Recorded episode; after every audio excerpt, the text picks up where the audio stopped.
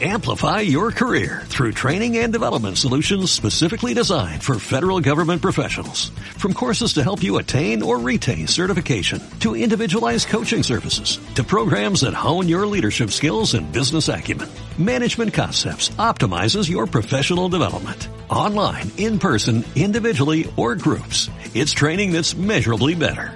Learn more at managementconcepts.com. That's managementconcepts.com.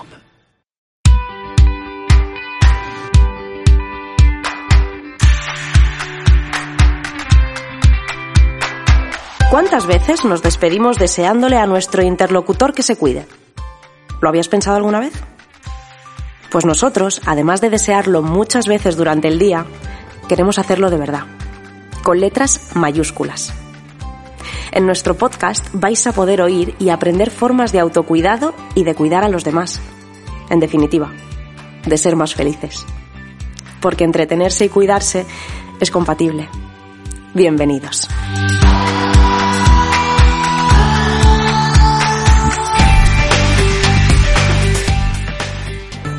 Hola, mi nombre es Julio Raya, fisioterapeuta desde el año 2008. Hoy quiero aclararte el camino en cuanto a lo que se refiere al dolor lumbar, o más comúnmente conocido como las lumbalgias, con las cuales llevo peleando desde hace más de 10 años. El dolor lumbar afecta a un porcentaje muy alto de la población general, en algún momento de su vida, pudiendo provocar dolor agudo, rigidez, absentismo laboral y discapacidad, así como altos costes para el sistema sanitario. ¿Quién no ha tenido un tironcito en la parte baja de la espalda que nos ha hecho perdernos algún que otro plan? Antes de meternos en materia, primero quiero explicar qué son las lumbares. La columna se divide en tres partes muy diferenciadas como son 1. La columna cervical, que dispone de 7 vértebras y conecta en su parte superior con la cabeza. 2. La columna dorsal, que dispone de 12 vértebras. Y 3. La columna lumbar, que tiene cinco vértebras y su parte inferior se une con el sacro, que formaría la parte final de la espalda con el coxis, y que además también formaría parte de la propia pelvis al asentar sobre ella. Entre las diferentes vértebras existen discos intervertebrales, que son almohadillas que suavizan el espacio entre vértebra y vértebra como si fuera una almohadilla. Su pérdida de altura o incluso ruptura puede generar problemas de los que más adelante te hablaré.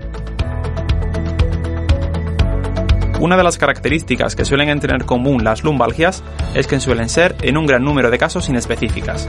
Esto viene dado porque ni el paciente puede describir del todo claro sus síntomas y es por ello que el médico no puede ser todo lo certero que podría ser en cuanto a diagnóstico se refiere. Por lo tanto, tenemos que intentar averiguar cuál es el origen del dolor de la parte baja de la espalda.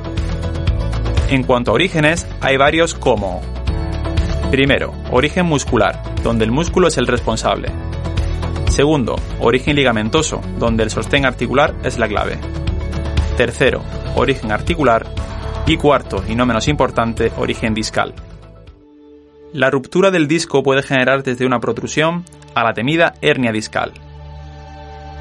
El problema es hacia dónde se mueve el interior del disco, porque si invade la zona del nervio lumbar de su nivel, puede generar no solo dolor lumbar, sino también la conocida ciática, que sería dolor de tipo nervioso que haría mucho más incapacitante esa lumbalgia. En función del origen, enfocaré el tratamiento hacia un lado u otro. Ahora te voy a hablar un poco sobre ese gran amigo que siempre iba de la mano del dolor lumbar, que era el reposo y que por suerte ya no lo es. Está demostrado con una variedad de artículos científicos y metaanálisis que el ejercicio está ampliamente aceptado entre la gran mayoría de profesionales de la salud, actualizado como uno de los mejores tratamientos para dolor lumbar, tanto en fase crónica como en fase aguda. Ojo, fase aguda, que se refiere al debut de la lumbalgia que suele ser cuando peor estamos.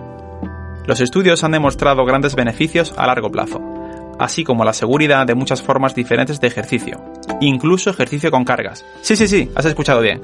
Trabajar con pesas con dolor de espalda.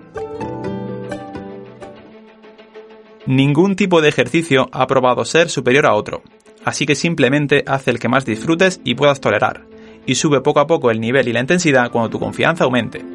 El secreto está en saber modular la actividad física, pero sin parar de hacerla. Una reflexión muy importante que quiero hacerte es acerca de las pruebas de imagen. El paciente muchas veces cuando llega a consulta se ve agobiado por su fuerte dolor lumbar, y me pregunta como profesional si creo necesario que se haga pruebas radiológicas, como pueden ser una radiografía o una resonancia magnética, por miedo a tener alguna hernia o algo más grave. Pues bien, las pruebas radiológicas son muy interesantes porque nos dan mucha información, pero debemos saber gestionarlas. Una lumbalgia con una historia de una semana de evolución que llega a consulta y que tras dos semanas se resuelta no necesita de ningún apoyo radiológico. Se describe necesario el uso de pruebas radiológicas a partir de las 6 u 8 semanas de evolución, y siempre y cuando haya tenido otros casos de lumbalgia anteriormente, y además existan factores de riesgo como obesidad, diabetes o hipertensión arterial y la sintomatología no se reduzca de manera natural. Además de todo lo anterior, hay numerosos artículos científicos que nos hablan con respecto al uso de las pruebas radiológicas. En esos estudios se llevaron a cabo resonancias magnéticas del nivel lumbar en un gran número de personas, comprendidas entre 65 y 75 años sin ningún tipo de lumbalgia a lo largo de su vida. Se evidenció la existencia de protrusiones y hernias discales en diferentes niveles, pero que al no haber síntomas eran inocuos para el paciente.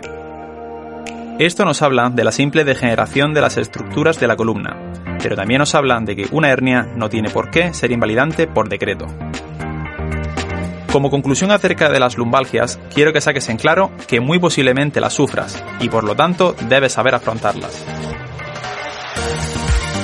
Así que, ya sabes, evita el cóctel, reposo y antiinflamatorio y dale caña al ejercicio en la intensidad que el propio dolor te deje. Y por último, como dice el dicho, más zapatilla y menos pastilla. Si quieres contactar con alguno de los profesionales que aparecen en nuestro podcast, escríbenos a info@big-one.es. Estaremos encantados de contactar contigo. Cuidar personas, un podcast de Big One.